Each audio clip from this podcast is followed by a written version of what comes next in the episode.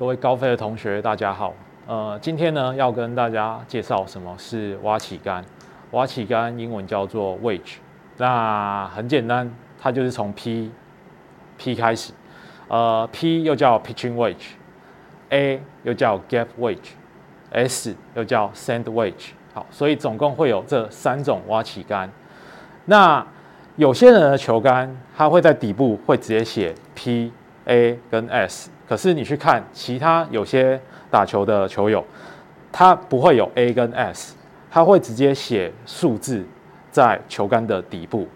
那我现在手上呢，就是有两支挖起杆，右手边这一只是五十度，那五十度跟五十二度就相当于你看到的 A 杆。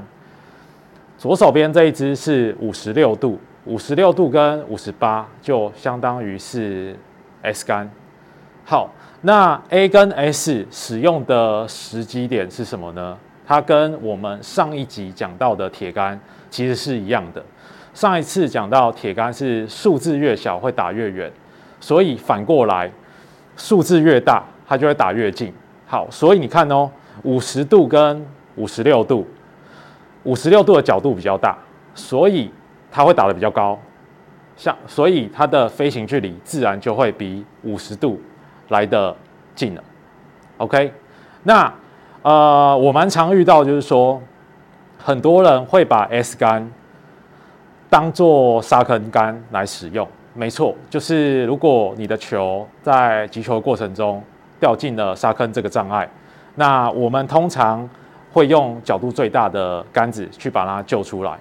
但是呢，很多人在使用 S 杆的上面的时候呢，就仅限在沙坑上使用。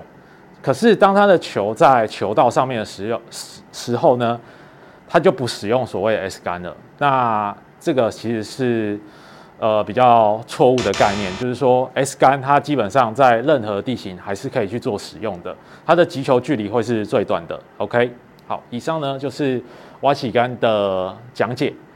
那针对球具上面有任何的疑问，或者是教学上面有任何的需求，都欢迎来高飞找我们，谢谢。